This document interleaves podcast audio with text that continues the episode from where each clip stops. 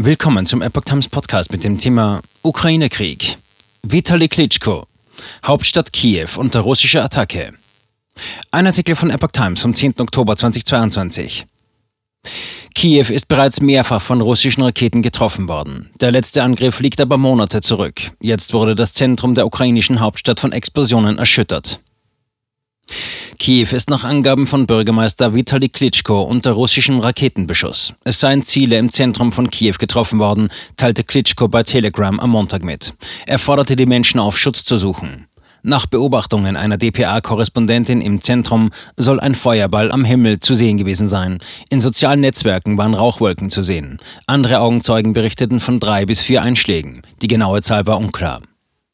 Medvedev hat Vergeltung angedroht.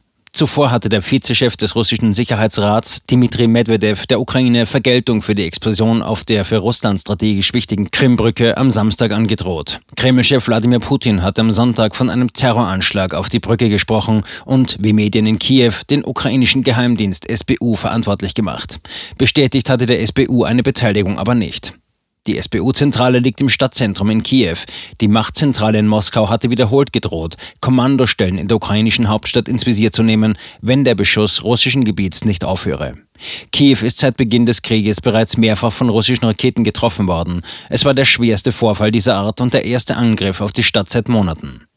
Eine der Raketen ist beim Gruschewski-Denkmal in der Wolodymyr-Straße heruntergekommen. Die Rettungskräfte sind an der Arbeit, teilte der Berater des Innenministeriums Anton Geraschenko mit. Die Wolodymyr-Straße liegt direkt im Zentrum Kiews. Russlands Nationaler Sicherheitsrat tagt. Medvedev hat am Sonntag gesagt, alle Berichte und Schlussfolgerungen sind gemacht. Russlands Antwort auf dieses Verbrechen kann nur die direkte Vernichtung der Terroristen sein. Er äußerte sich in einem Interview der kremlnahen Journalistin Nadana Friedrichson, darauf warten die Bürger Russlands, meinte er vor der geplanten Sitzung des Sicherheitsrats an diesem Montag, die Putin leiten wird.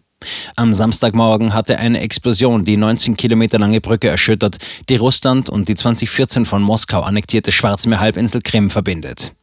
Dabei wurde rund siebeneinhalb Monate nach Beginn des Krieges in der Ukraine das für Russland strategisch und symbolisch wichtige Bauwerk schwer beschädigt. Offiziellen Angaben aus Moskau zufolge starben drei Menschen.